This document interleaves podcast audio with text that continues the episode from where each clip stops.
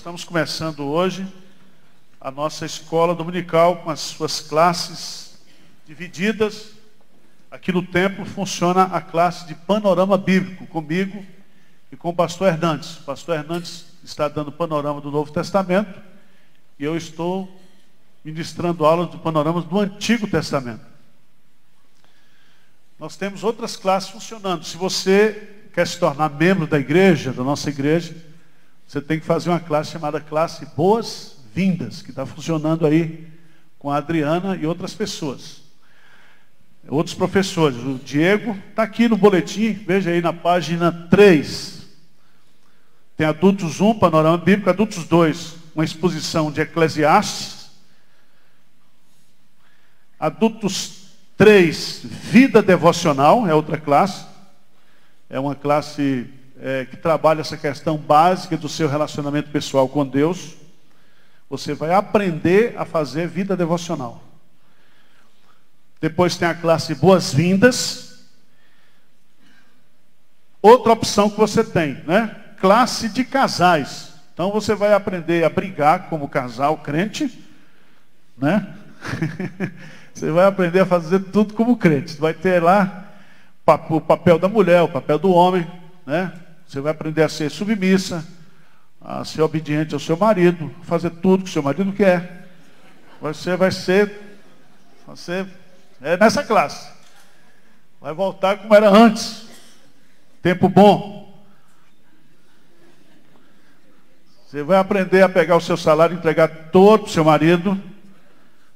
Tá certo? E mandar ele administrar. Tem a classe de jovens. Aí, jovens, estudo expositivo de Gênesis. E temos as classes de adolescentes 1 e adolescentes 2. Aí a faixa etária, essas duas classes funcionam lá na casa. Tá certo? E temos nessa casa ali todo o departamento infantil. O departamento infantil começa agora às nove e meia vai até ao final do, do culto das 11 horas, 12, 12 e 5 mais ou menos. Tá bom? Então, se você quiser sair, pode sair, se não, fica aqui. Vamos abrir a Bíblia, por favor. Vamos abrir a Bíblia lá, antes de, de, de abrir em, em Neemias, vamos abrir em Esdras. Esdras. Tem três livros que você precisa compreender esses três livros juntos. Os livros de Esdras, Neemias e Esté. Eles fazem parte de um período. Por favor, põe na tela aí, meu irmão. Dá para apagar a luz não, né? Está filmando? Está dando para ver aí, gente? Hein? Se vocês botarem um binóculo, dá, né? Está dando para ver? Está dando para ver, gente? Tá, né? Essa foi a última aula que eu dei para vocês. Eu quero só pegar as, as datas para explicar para vocês. Quando termina o livro de crônicas, veja bem, você está com a Bíblia aberta aí? Segundo livro das crônicas, termina aí com um decreto de um rei chamado o quê? Ciro. Ciro era rei de onde? Da Pérsia. Porque agora não tem mais Babilônia. Babilônia,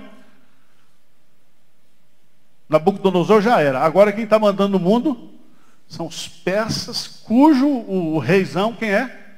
Ciro. E esse Ciro, ele é chamado pelo profeta de Isaías, Deus chama esse, esse homem de o meu ungido. Deus chama Ciro de o meu ungido. E é esse homem que vai ser usado por Deus. Esse homem vai baixar um decreto mandando o povo de Israel de volta para a terra da Palestina. Eles estão a 1.400 quilômetros de distância. Aí tem o decreto, veja que o decreto, segunda Crônicas, capítulo 22, ou capítulo 36 de 22 a 23 tem um decreto. Aí o, o, livro de Esdras, veja que há o link aí, há o link. Capítulo 1 diz assim: No primeiro ano de Ciro, livro de Esdras, capítulo 1. Está acompanhando aí? Está ligado, gente? Diz sim, por favor. Pronto. Esdras capítulo 1. O que, que diz aí? No primeiro ano de Ciro, rei da Pérsia, para que se cumprisse a palavra do Senhor por boca de Jeremias. Despertou o Senhor o espírito de Ciro, rei da Pérsia, o que fez passar pregão por todo o seu reino, como também por escrito dizendo. Aí vem o decreto, pá, pá, pá, pá, pá, pá. Coisa importante aí é o seguinte. Deus cumpriu a promessa. Lembra de Jeremias capítulo 29? Lembra disso? Quando Jeremias escreve uma carta para os cativos. Lembra disso? Vamos lá para Jeremias 29. Jeremias 29. Jeremias 29. A turma estava dizendo, não, esse negócio aí, tinha uns falsos profetas dizendo lá, não, não vai ser esse tempo todo, não, vai ser esse tempo todo. Jeremias 29, 10. Jeremias 29, 10. O que que diz? Assim diz o Senhor: logo que se cumprirem para a Babilônia setenta anos, atentarei para vós outros e cumprirei para convosco a minha boa palavra, tornando a trazer-vos para este lugar. Setenta anos. Setenta anos. Passa adiante isso aí, por favor. Passa adiante. Pronto. Então vamos fazer a cronologia.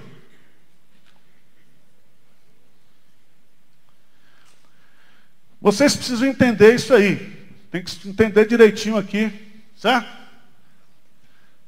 Quando foi que o povo, o reino sul, povo de Judá, foi levado cativo para a Babilônia?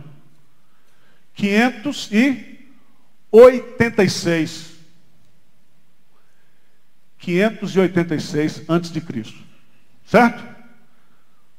Quem foi que invadiu? Jerusalém? Nabucodonosor. Ele primeiro ele vai e leva Daniel e uma turma, depois vem, invade Jerusalém, destrói tudo. Quem era profeta nessa época? Jeremias. Lembra que Jeremias fica na porta da cidade e ele canta o lamento de Jeremias. Lamentações de Jeremias, lembra disso? Está linkando?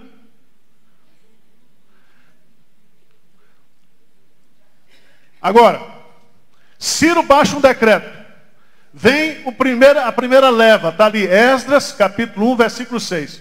Primeiro retorno, quem é que vem? Quem são os dois líderes? Zorobabel e Josua. Está lembrado? Nós explicamos aqui. Primeiro retorno. Esse primeiro retorno está aqui no livro de Esdras. No livro de Esdras, do capítulo 1 até o capítulo 6. Como é que termina o capítulo 6? Veja lá, Esdras, capítulo 6. Termina com a dedicação do templo. Quem foi que profetizou nesse período? De Esdras e desse período de Zorobabel e Josua. Quem foram os dois profetas? Hein? Ageu e Zacarias. No período de Zorobabel e Josua. Vê para mim aí, versículo 5, capítulo 5 capítulo 5.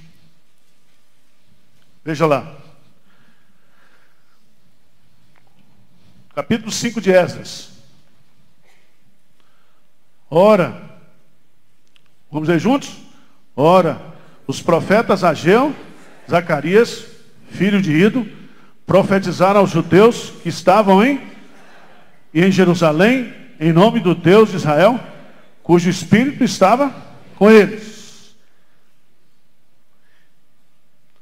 Você lembra? Então, quando você for ler o livro de Zacarias e o livro de Ageu, você tem que entender que esses dois profetas, eles profetizaram nesse período,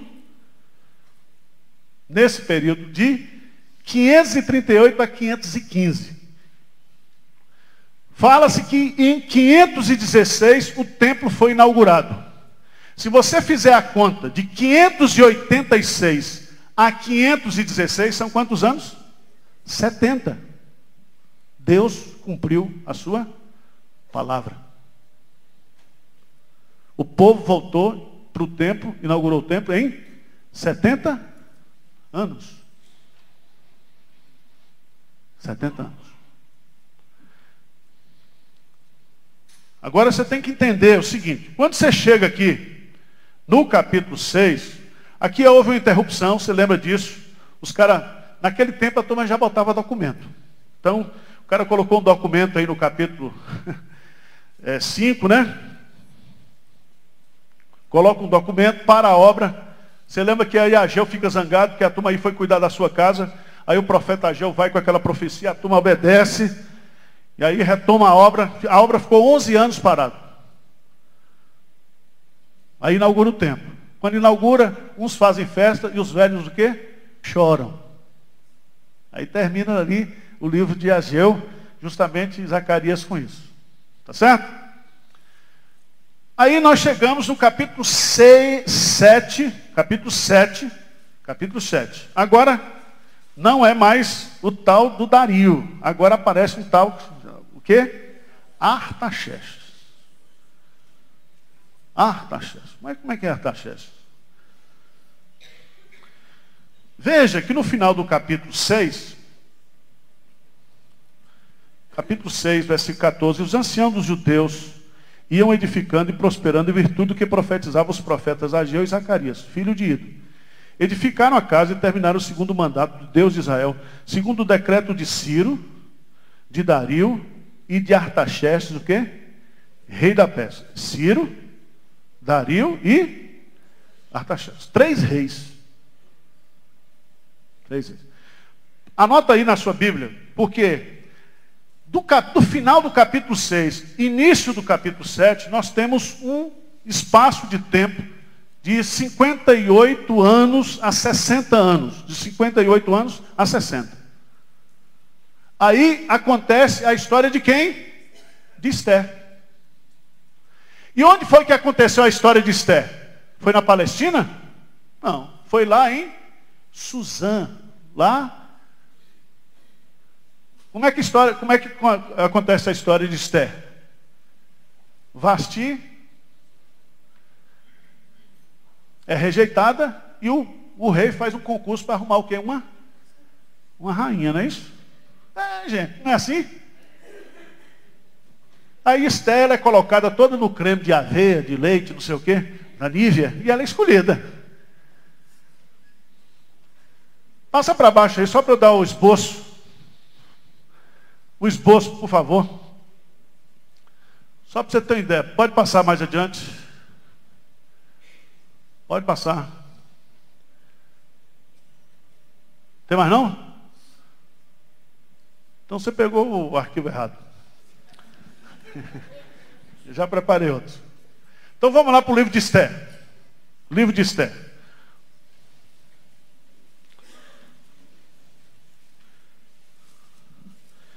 O livro de Esther tem.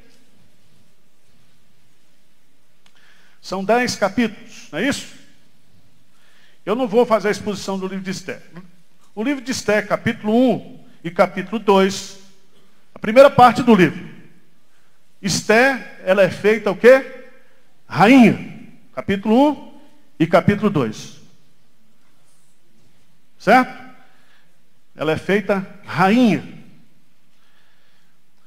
No capítulo 3, aí vai.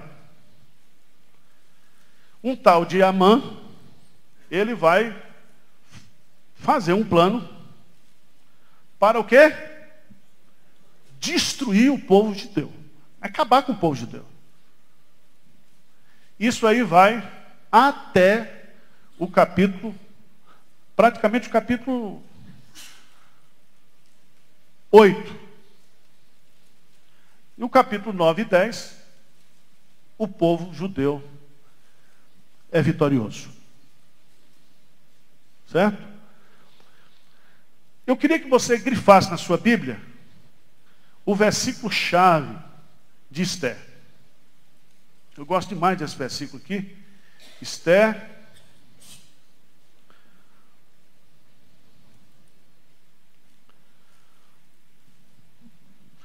Esther capítulo 4. Versículo 13 e versículo 14. Grife na sua Bíblia aí. Porque Deus quer usar você. Deus está usando pessoas aqui. Deus está usando Esdras, Deus usou Zorobabel, Deus usou Josua, Deus usou Ciro. Deus vai usando pessoas. Veja que versículo lindo. Pode grifar isso na sua Bíblia. Grife aí. 13 e 14. Vamos ler juntos? 4, 13 e 14. O que é que diz? Então lhes disse Mordecai que respondesse a Esther: Não imagines que, por estares na casa do rei, só tu escaparás entre todos os judeus. Porque se de todo te calares, agora, de outra parte se levantará para os judeus socorro e livramento. Mas se tu e a casa de teu pai perecereis. E quem sabe se para conjuntura como esta é que fostes elevada a rainha. Preste atenção. O tema do livro de Esther é a providência de Deus para proteger o seu povo. E Esther, ela foi levantada por Deus, junto com Mordecai, instrumentos de Deus para proteger o seu povo. Certo? Então a história de Esther acontece lá, em Suzã. Aí no capítulo de Esdras, volta lá para Esdras. Esdras, capítulo 7. Passadas essas coisas, do reinado de Artaxerxes, rei da Pérsia, Esdras, filho de Seraías, filho de Azarias, filho de Uquias, filho de Salum, aí está toda. Ele é enviado para Jerusalém. O templo está construído. O templo está construído. Mas o que é que faltava construir? Os muros. O povo estava também numa tranqueiragem tremenda. Espiritualmente, então Esdras vem com uma segunda leva. E ele vai, então, veja no capítulo 8, uma lista dos que vêm. Então vem a segunda leva com Esdras. A primeira veio com quem? Zorobabel e Josua. A segunda leva vem com Esdras. E Esdras vem justamente para fazer uma reforma o quê? Espiritual. Veja lá no capítulo 8, versículo 31, ele chega em Jerusalém. No capítulo 9, ele faz uma limpeza espiritual, produz um avivamento espiritual. No capítulo 10, ele faz um divórcio geral. Porque o povo tinha feito o casamento o quê? Misto, porque tinha lá no meio de lá uns samaritanos, etc. E você sabia que a nossa confissão de fé é autorizado quando há deserção, né? Por causa da fé, não tem problema não, o divórcio é aceito. Deserção por causa da fé. Então aqui, eu não quero entrar nesse assunto de divórcio, porque o pastor Hernando que é especialista nisso, em casamento, novo casamento, né? É ele que é especialista.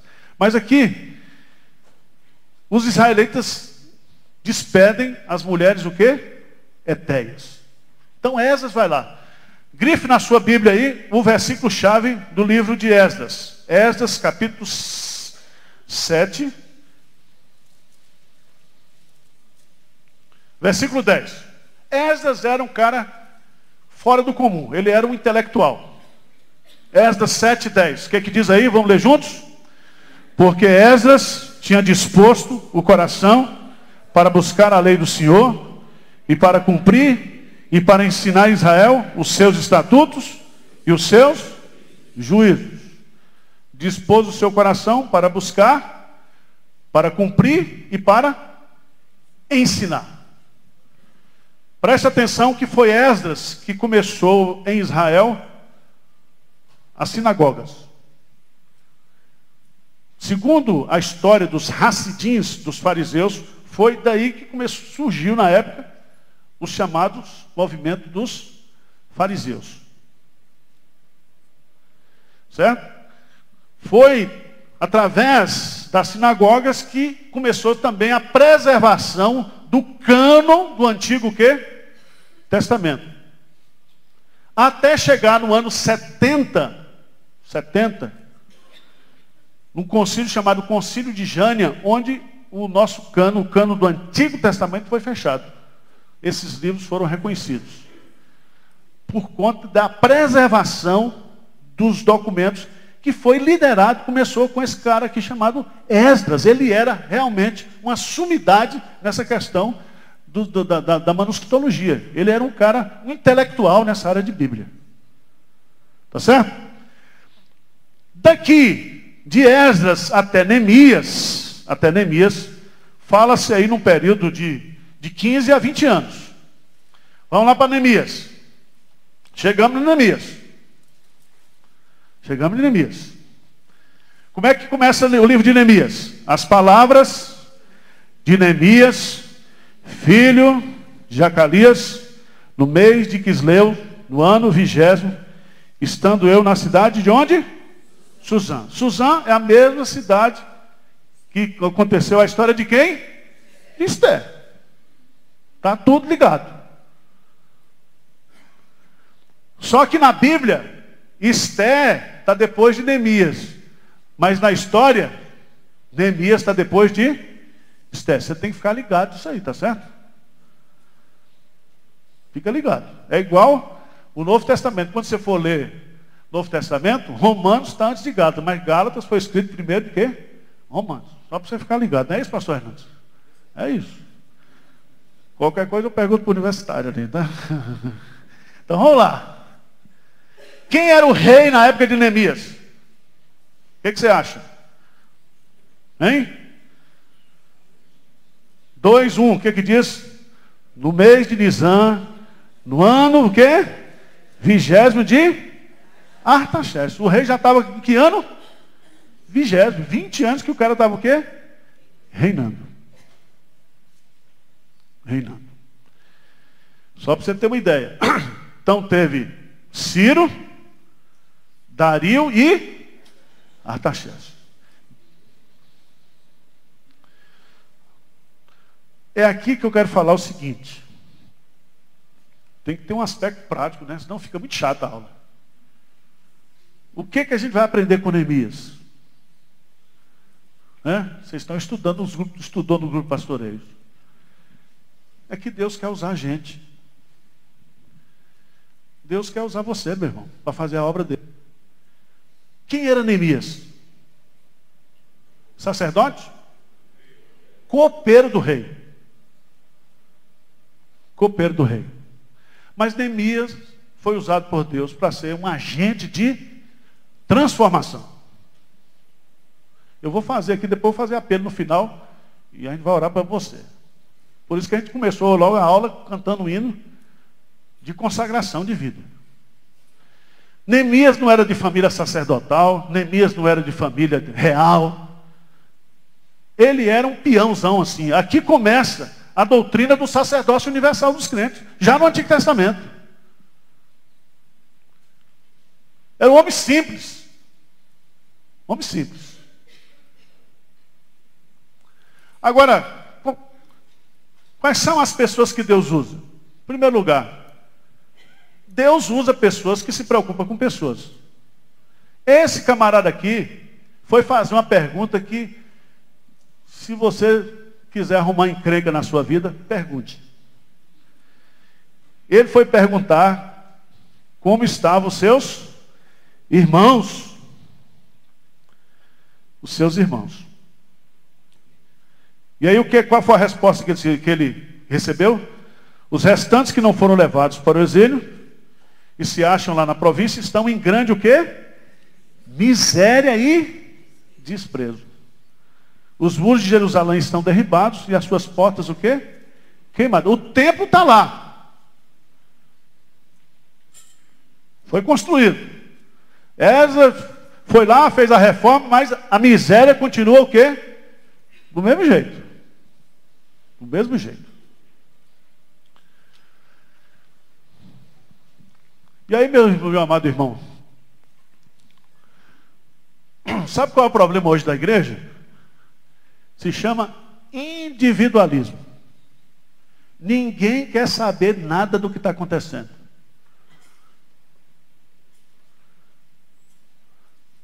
Pastor, como é que estão tá as contas das igrejas aí? Está pagando, pastor? Ninguém me pergunta isso. Está pagando direitinho aí as contas? Está faltando dinheiro aí, pagando os missionários? Sabia disso? Nós construímos isso aqui, os presbíteros nem ligar, ligava, os desgraçados. Eu podia ter um infarto aqui. Ninguém quer perguntar, ninguém quer saber de nada. Entra aqui, oi meu irmão, tudo bem? Pai do Senhor, estou orando por você. E vai saindo. Quer nem saber. Ninguém quer saber, porque se, se perguntar e o cara começar a falar, aí pronto, você está encrencado. É assim ou não é? É assim, irmãos. E não é aqui na igreja, não, é nas famílias hoje também. Essa semana eu estava conversando com um senhor que mora aqui, que não sabia, ele, um italianão, ligou aqui para a igreja. Uma pessoa da SAP disse que tinha uma igreja presbiteriana. Ele ligou para cá, a esposa ligou, é presbiteriana, se converteu nos Estados Unidos, mora aqui no bairro. Aí ligou para cá, eu fiquei conversando meia hora com ele. Ele falou, não, pastor, a minha carência aqui é de amizade. Eu falei, mas o senhor não tem família? Ele falou, eu tenho um filho que mora nos Estados Unidos, é casado com um americano e tem um filho, mas a gente não tem comunhão. Ele mora lá, eu moro aqui, mas a gente não tem comunhão.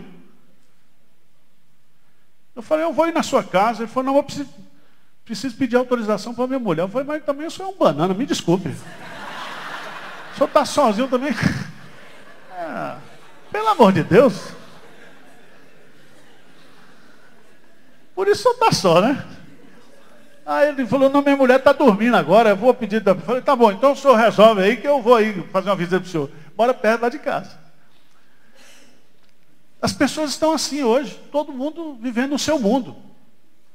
Tem amigo no Facebook, mas esses amigos do Facebook são amigos, né? São amigos? Amigo que você curte longe? Amigo que você bloqueia? Né? Então ele se pergunta, segunda coisa que ele faz, Deus usa pessoas, primeiro, que se importa com pessoas, Deus usa pessoas o quê? Que oram. O que, que aconteceu? Quando ele soube, o que, que ele fez?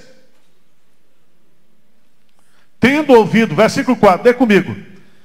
Tendo eu ouvido essas palavras, assentei-me, chorei, lamentei, por alguns dias estive jejuando e orando perante o Deus dos céus. Sabe quantos dias ele passou fazendo isso? Quatro meses. Quatro meses. Sabe o que, é que aconteceu nesses quatro meses?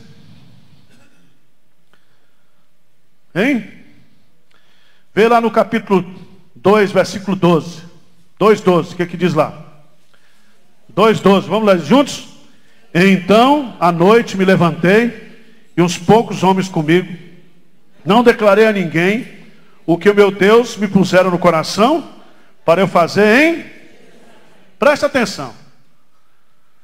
Quando você se importa com alguém, quando você começa a orar sobre o assunto, o que, que acontece? Deus põe coisas no coração para o pastor fazer, para o irmão fazer, para quem fazer? Para eu fazer. Onde? Em Jerusalém. Porque tem uns iluminados aqui que vem cheio de ideia aqui para a igreja para eu fazer. A revelação dele sempre é para eu. Eu falei, meu irmão, já tem serviço. Pastor, o que, que o senhor acha? Vai, meu irmão. É os caras que não oram. Porque quem ora, Deus fala para ele. Para ele fazer. Então, irmãos, por que, que você está desocupado na igreja? Porque você não ora. Porque se você estivesse desocupado, Deus falaria com você. Agora, quem não ora, Deus não fala. E o que é interessante aqui é que Deus não usa quem não ora. Agora, se você orar, você está correndo risco. Então, se você não quer encrenca, não ora. Fica do jeito que você está mesmo. Agora, se você orar, Senhor, usa-me, pronto, você está perdido. Está perdido. Foi o que ele foi. Foi perguntar, o cara ficou maluco. Ficou maluco. Aí o que que acontece? O que que acontece, irmãos? Esse homem, Deus vai usá-lo agora. Deus vai usá-lo. E aí, o que que acontece? Ele vai fazer uma oração. A oração é maravilhosa. Tá aí, eu não vou entrar na oração que ele faz. No capítulo 2, no mês de Nisano, ano vigésimo, do rei Ataxés, uma vez posto o vinho diante do rei, eu tomei para oferecer e lhe dei. Ora, eu nunca antes estivera triste diante o quê? Dele. Nunca. Mas é uma tristeza santa aqui, uma tristeza por uma causa. E o que, que aconteceu? O rei me disse, por que está triste o teu rosto se não está doente? Tem de ser tristeza do coração. Eu lhe respondi, viva o rei para sempre. Como não estaria triste o rosto se a cidade onde estão os sepulcros de meus pais está assolada, tem as portas consumidas pelo fogo? Disse meu rei, o que, que você está me pedindo? Irmãos, eu gosto disso aqui, porque o rei é sabido. É igual o cego, Bartimeu. Né? Quando Jesus chama, o rei já pergunta. Jesus já pergunta, que queres que eu te faça? E eu gosto do homem aqui porque ele também vai direto. Porque quando se fizer essa pergunta, eu já peço logo o cheque. Né? O que, que ele falou aí? Lê para mim a resposta aí, gente. Quem me pede agora? Então orei ao Deus do céu e disse ao rei: Se é do agrado do rei, se o teu servo acha mercê em tua presença, peço que me envies a, a cidade do servo do meu pai, para que eu a reedifique. É só isso. Se ele for enviado pelo rei, o que, é que vai acontecer? Ele vai sob a autoridade do rei, sob os recursos do rei, sob o sustento do rei. Agora eu pergunto para você, que ligação isso tem com a grande comissão? Hein? Mateus capítulo 28, 18 a 20. Tem a ver ou não tem? Toda autoridade me foi dada nos céus e na terra. Portanto, o que? Ide, fazer discípulo de todas as nações. E ele termina com a promessa. E eis que estou convosco todos os dias até a consumação. O rei manda mas o rei vai junto com a gente. E qual é o recurso que eu preciso para fazer a obra? É o rei. Se o rei está comigo, meu filho, eu estou com todo o recurso. Eu estou com a prata, estou com ouro, estou com poder, estou com coragem. Se Deus é por mim, quem será contra mim? Esse é o recurso que nós precisamos, irmãos. Como diz lá o John Knox, se eu, eu, eu sozinho com a, com a multidão, eu sou minoria. Eu sozinho com Deus, eu sou o quê? Maioria. Agora eu pergunto para você, por que você não está fazendo a obra? Isso é maravilhoso demais. Se você não se converter hoje pela manhã, eu não sei o que, é que falta para você se converter. E esse homem vai. Vai, vai, vai, vai.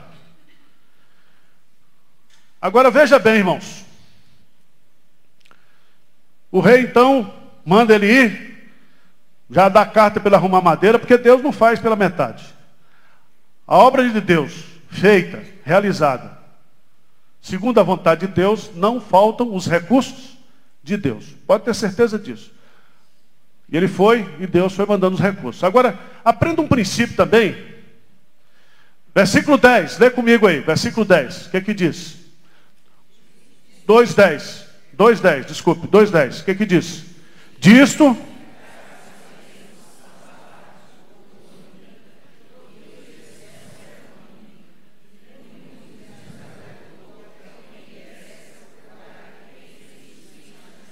Presta atenção.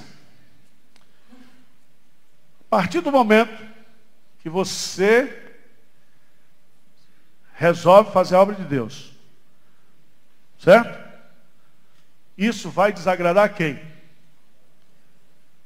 Ao diabo. Porque o diabo não quer que alguém se importe com o bem dos outros. Porque o diabo só quer o quê?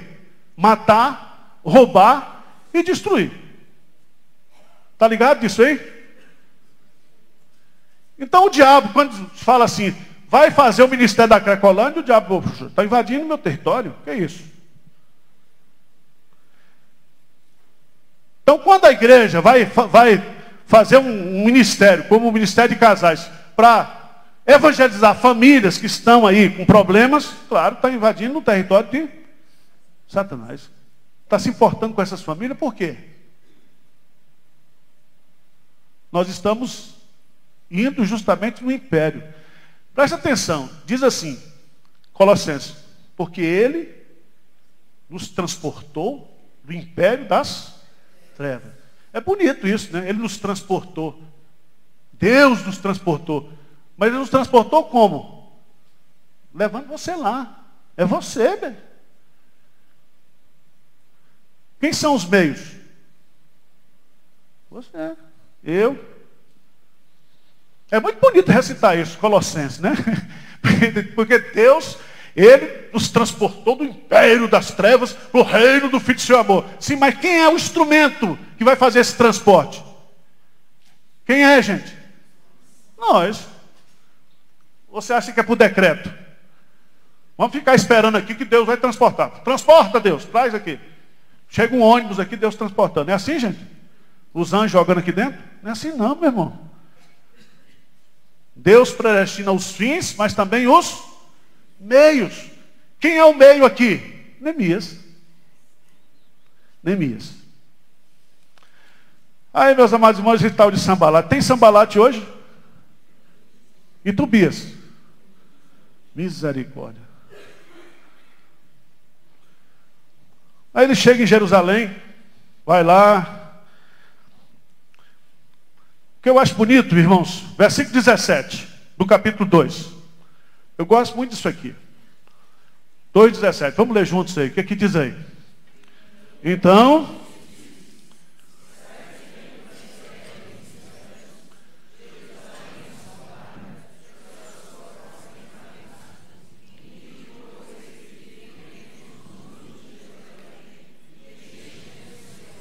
Pronto, presta atenção.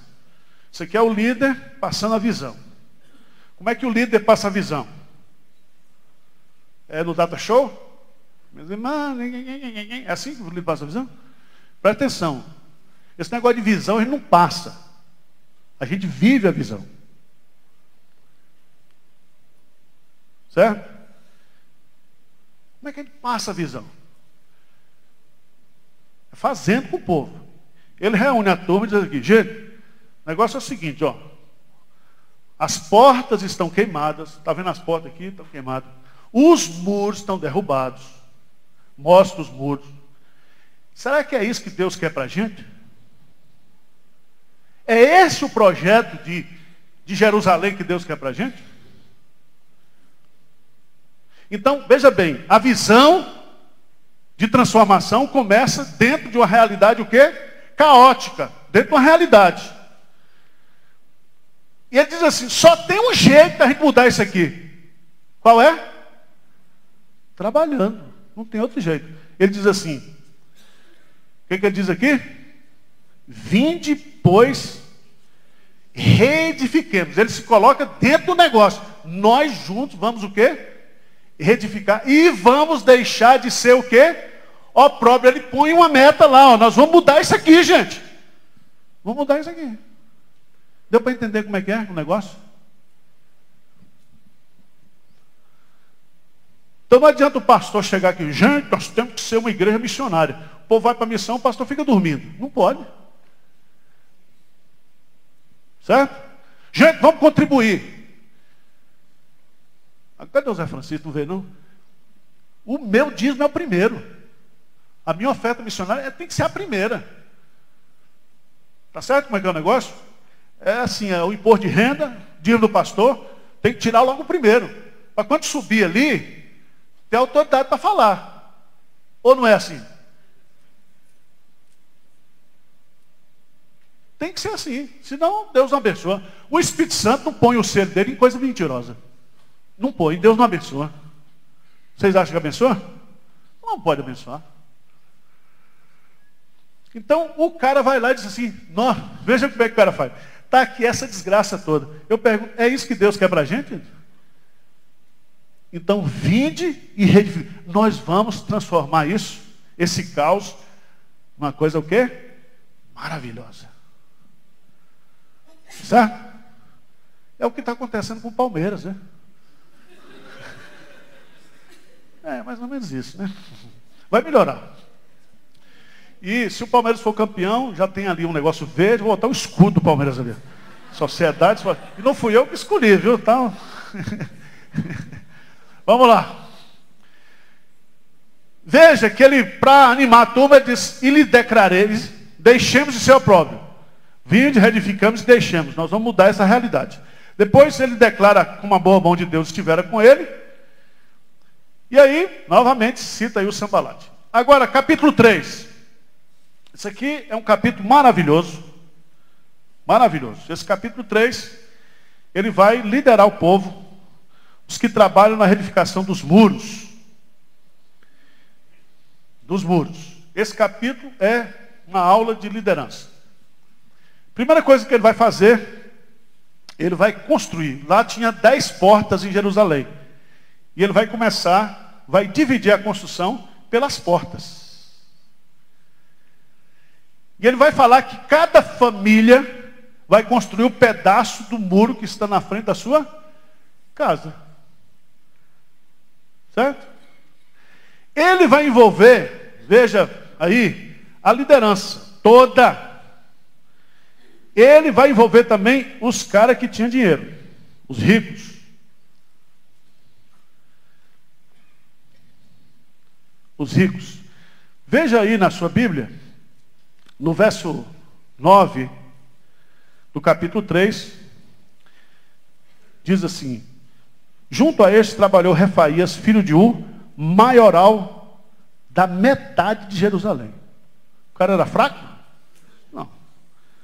Depois, no versículo 12, ao lado dele reparou Salum, filho de Aloés, maioral da outra meia parte de Jerusalém.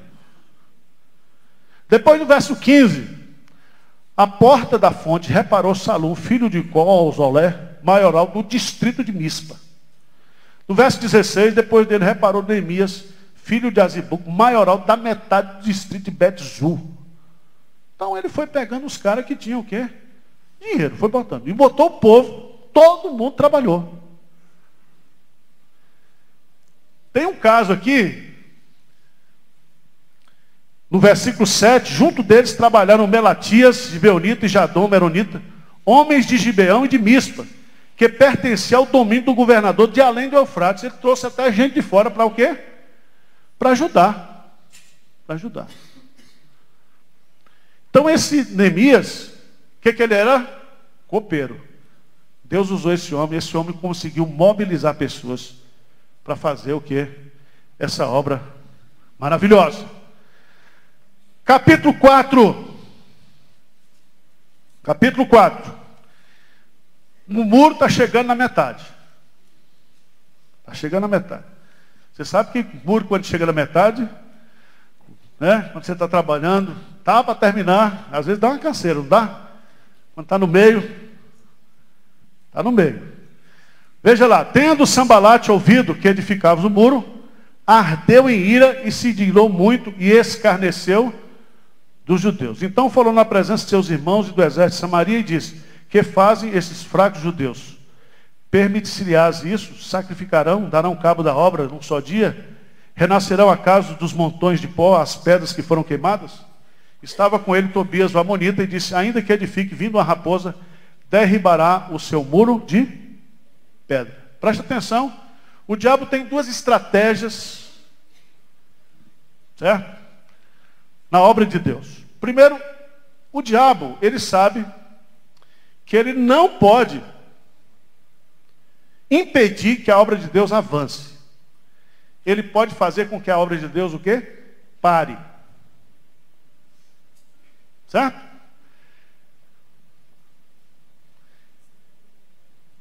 Porque as portas do inferno não prevaleceram com ela. Você sabe lá em Atos dos Apóstolos, capítulo 12, Herodes, ele não podia impedir o avanço da igreja, mas ele podia o quê? Maltratar a igreja. Então ele maltratou a igreja. Mas depois o anjo que soltou Pedro foi lá e matou Herodes. E a palavra de Deus crescia e prevalecia. Tá certo? O diabo pode chegar aqui na igreja e criar um estrago, está amarrado no nome de Jesus, mas ele pode. Mas Amém? Não, não tem misericórdia. o, o, o, diabo pode fazer, mas não pode impedir o avanço. Ninguém detém, é obra santa. Não pode. Então o que, que o diabo faz? Ele usa uma estratégia, ele começa a zombar da obra que nós estamos fazendo. Essa igrejinha, esse povo pensa o quê que é? Começa a desfazer, ah, essa obra aí, esse muro. Porque veja bem, do ponto de vista da construção civil, o que é um muro, gente? Um muro. Pensa bem. Agora, você sabe que o muro ali não era nada. O muro ali simbolizava muita coisa. Primeiro, a segurança da, da cidade. Mas o muro simbolizava muita coisa. Era a reconstrução da, da autoestima, da espiritualidade. Era um, era, significava muita coisa para Israel. Certo? Mas do ponto de vista da construção civil, construir um muro não é nada. E os caras pegaram justamente nisso. Até uma raposa se bater a, a cauda lá vai derrubar o muro.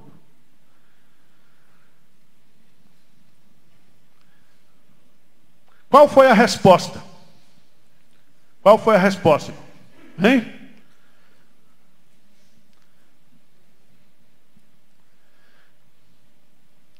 Três respostas. Primeiro, oração. Oração. Ouve o nosso Deus, pois estamos sendo o quê? Desprezados. Veja lá no verso 6. 4, 6. O que que diz lá?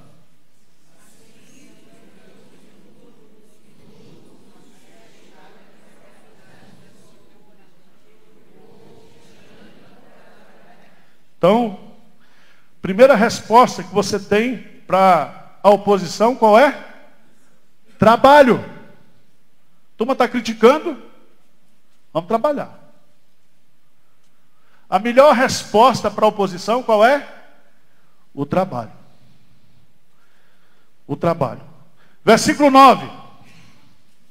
Versículo 9, 4, 9. O que, que diz? Porém, nós oramos ao nosso Deus com proteção, pusemos guarda contra eles de dia e de noite. Trabalho, e agora vem aquilo que Jesus diz no Getsemane: vigiai e orai, para não cair em tentação. Trabalho, oração e vigilância. Terceira coisa, vamos ver o que dá no texto.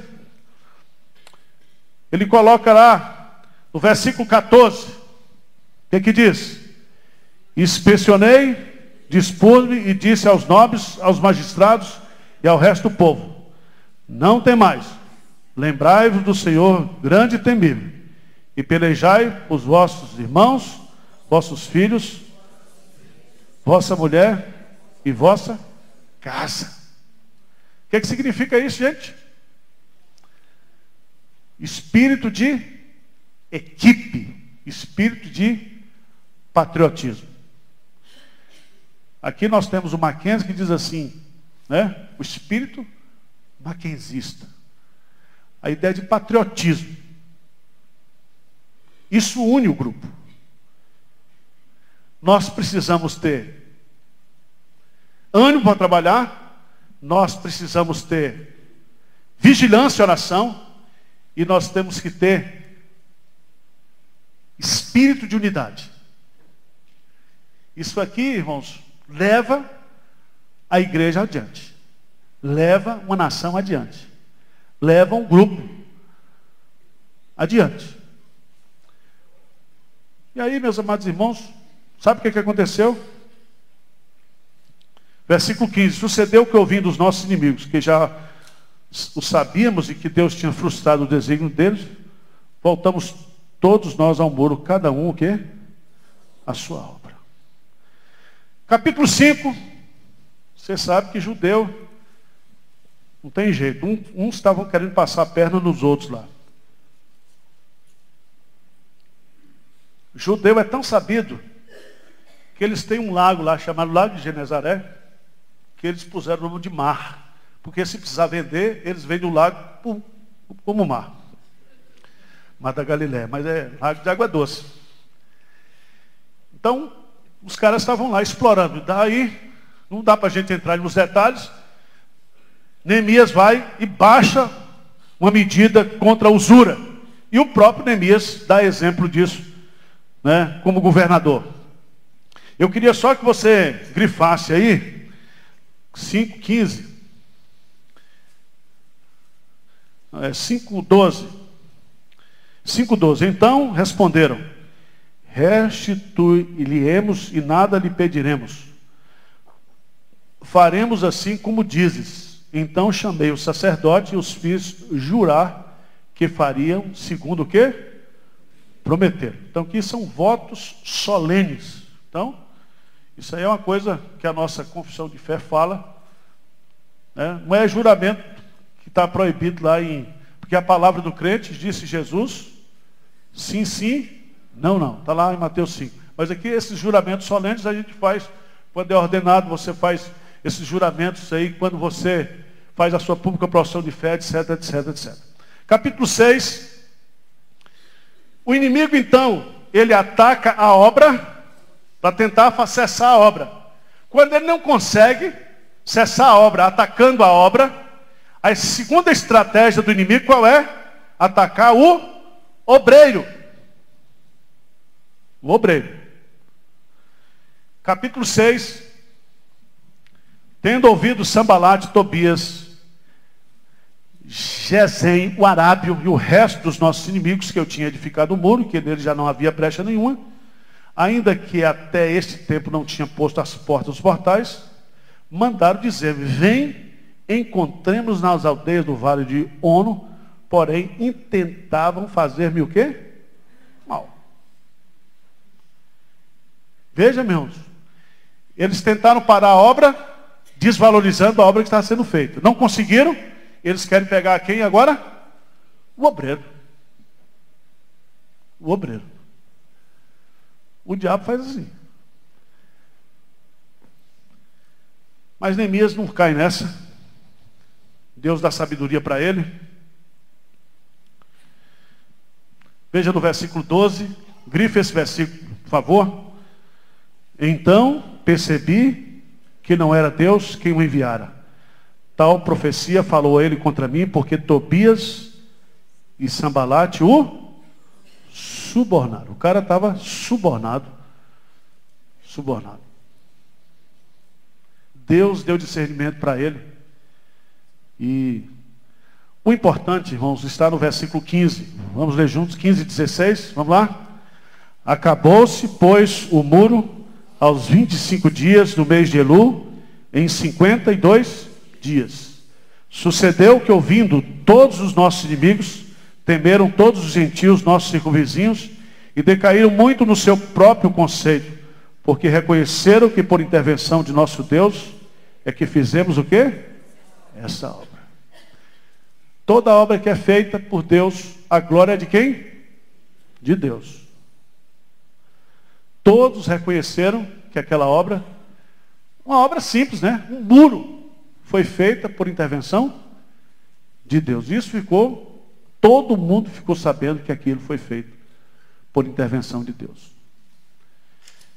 E Deus não divide a sua glória com ninguém.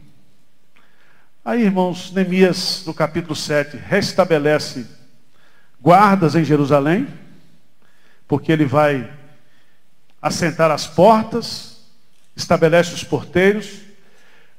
Aí ele faz a relação dos que voltaram a Jerusalém, Aí no capítulo 8, entra no palco da história quem? Esdras. E aí Neemias. Eu gosto de Neemias porque ele poderia ir, né? Ficar todo envaidecido. Ele O cara não tem isso. Ele era, ele agora é o governador, tem lá o escriba, né?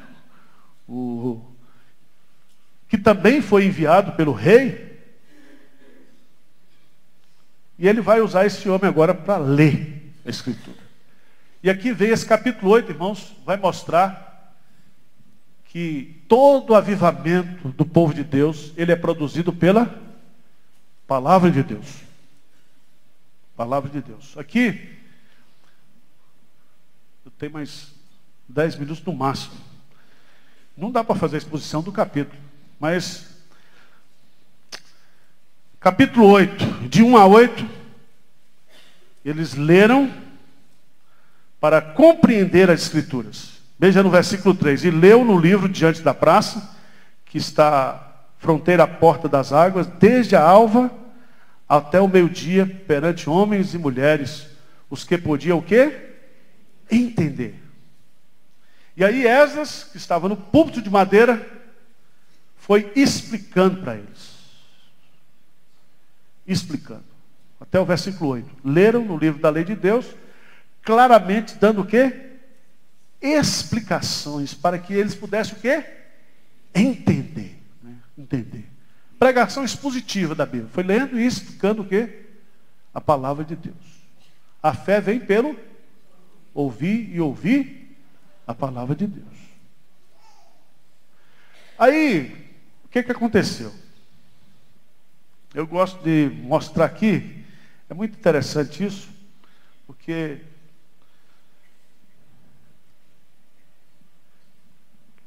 dos versos 9, 9 e 10, essa palavra que entrou pelo entendimento, mexeu com o quê? Com as emoções. A mesma coisa que aconteceu no sermão de Pedro em Atos dos Apóstolos. Ouvindo eles a palavra, compungiu-se-lhes o coração, e eles perguntaram a Pedro: Que faremos, varões, irmãos? Mente, coração e vontade. Aconteceu a mesma coisa aqui. O que, que aconteceu? Eles ouviram a palavra. E aí, versículo 9: Neemias, que era o governador, e Ezra, sacerdote e escriba, e os levitas que ensinavam todo o povo, lhe disseram: Este dia é consagrado ao Senhor vosso Deus, pelo que não pranteeis nem choreis, porque todo o povo chorava ouvindo as palavras do quê? da lei. O povo começou a entender a palavra de Deus. Deus promoveu o quê? Quebrantamento total. Disse mais, ide comeis carne gorda. Está vendo, gente? Está na Bíblia. Tomai bebida doce e enviai porções aos que não têm nada preparado para si, porque esse dia é consagrado ao nosso Senhor. Portanto, não vos entristeçais, porque a alegria do Senhor é a vossa força. Grife isso aí, esse é o versículo chave de Neemias.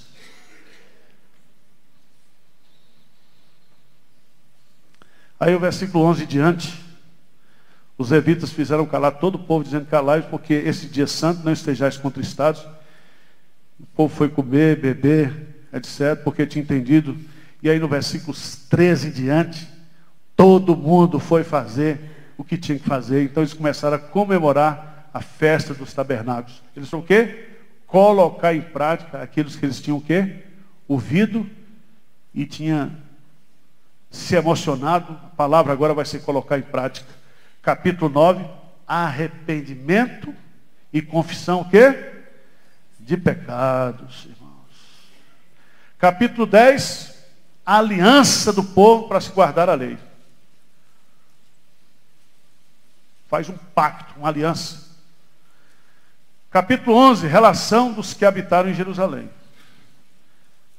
Aqui foi feito tudo nas aldeias. Capítulo 12 tem a dedicação dos muros. Você lê em casa, porque aqui foi uma festa, a turma subiu nos muros. Negócio de judeu. Certo? Subindo nos muros, tocar, tocava cantando em cima do muro. É uma festa. Aí tem a manutenção dos sacerdotes. Aí é, Neemias vai ter que voltar, porque venceu o prazo dele, ele vai voltar lá para Suzano. E lá ele vai passar um tempo. Aí é uma discussão, se foram 10 anos, 12 anos, 13 anos, aí os comentaristas divergem isso aí. Pastor Hernando, foi quanto tempo que ele passou lá? O senhor que escreveu o comentário? 12 anos. Agora o que, que acontece quando o pastor sai da igreja 12 anos? Quando o gato sai, os ratos o quê? Passeiam. Você acredita que o desgraçado do Tobias foi morar dentro do templo? Botou sofá, cama, tudo dentro do templo. Não pode um negócio desse. Aí, Neemias volta. Veja no capítulo 13. Ora, antes disto, Eliasibe, sacerdote encarregado da câmara da casa do nosso Deus, se tinha aparentado com Tobias. Eliasibe deve ter casado em uma filha, um filho. O desgraçado vai, se aparenta com esse Tobias, e fizera para este uma câmara grande onde Dante se depositava as ofertas de manjares, o incenso, os utensílios, os dias de cereais, o vinho, azeite. Verso 6. Mas quando isso aconteceu, não estive em Jerusalém, porque no trigésimo ano de Artaxerxes, rei da Babilônia, eu fora ter com eles, mas ao cabo de certo tempo pedi licença ao rei e voltei para Jerusalém. Então soube do mal que Eliasibe fizera para beneficiar a Tobias, fazendo uma câmara nos pais da casa de Deus. Isso muito me indignou, a tal ponto que atirei todos os móveis da casa de Tobias fora da cama. Tem que ter macho da igreja. O cara pegou, jogou sofá, é, tudo para fora, os móveis. Meus irmãos, já pensou? Você chegar um dia aqui, está um cara dormindo aqui na igreja? Porque é parente do Zé Francisco. Zé Francisco botou aqui dentro. Para administrador da igreja. Parente dele. Não pode, irmãos. Restaurada a manutenção dos levitas. Ele restabeleceu também a observância do sábado, que a turma já estava comercializando domingo. Faz a condenação do casamento. E aí, faz todas as reformas e termina. Irmãos, limpei, pois, de todos os estrangeiros, designei o serviço do sacerdote devido, cada um no seu mistério, como também o fornecimento de lenha em tempos determinados, como as primícias. Ele termina com a frase que eu acho muito interessante, a humildade desse homem. Ele diz: Lembra-te de mim, Deus meu, para o meu bem. Então, essa é a história de Neemias. Essa é a história que encerra aí essa vinda do povo de Deus. Então, a partir desse período aqui, vai ter um tempo de silêncio, que é chamado de período interbíblico, de 400 anos. Certo? E aí a gente vai chegar em Mateus. Mateus. Só que nós vamos voltar a estudar o patriarca Jó. Certo? E vamos estudar depois os Salmos, depois Provérbios, o livro dos cânticos, os livros eh, poéticos, depois os profetas. Tá bom? Alguma pergunta vocês querem fazer aqui? Alguma colocação? Deu para aprender alguma coisa, irmãos, ou não? Ou ficou mais confuso do que vocês sabiam? Deu para aprender alguma coisa? Então tá bom. Minha irmã, quem quer orar aqui das três aqui? Fazer uma oração de gratidão. Senhor Jesus, obrigado por esse dia maravilhoso, obrigado pelo teu cuidado sobre as nossas vidas. Senhor, obrigado por essa palavra tão linda, que, que realmente nos empurra e nos anima a sermos diferentes num país como esse, Senhor. Obrigado pela oportunidade de estar aqui Obrigado pelo teu povo, pela tua casa neste lugar. Abençoa essa igreja, derrama ricas bênçãos sobre este lugar e abençoa nosso domingo, Senhor. Eu te agradeço pela tua graça, pela tua misericórdia, pelo teu tremendo amor que sempre investe em nossas vidas. Em nome de Jesus, amém. Irmãos, nós vamos ter um intervalo de 20 minutos aí para começar o culto às 11 horas pastor Hernandes está conosco, que ele vai ser o pregador da manhã. Tá certo? E o pessoal vai, acho que, repassar os hinos aqui. Então, Nós não temos ainda aí o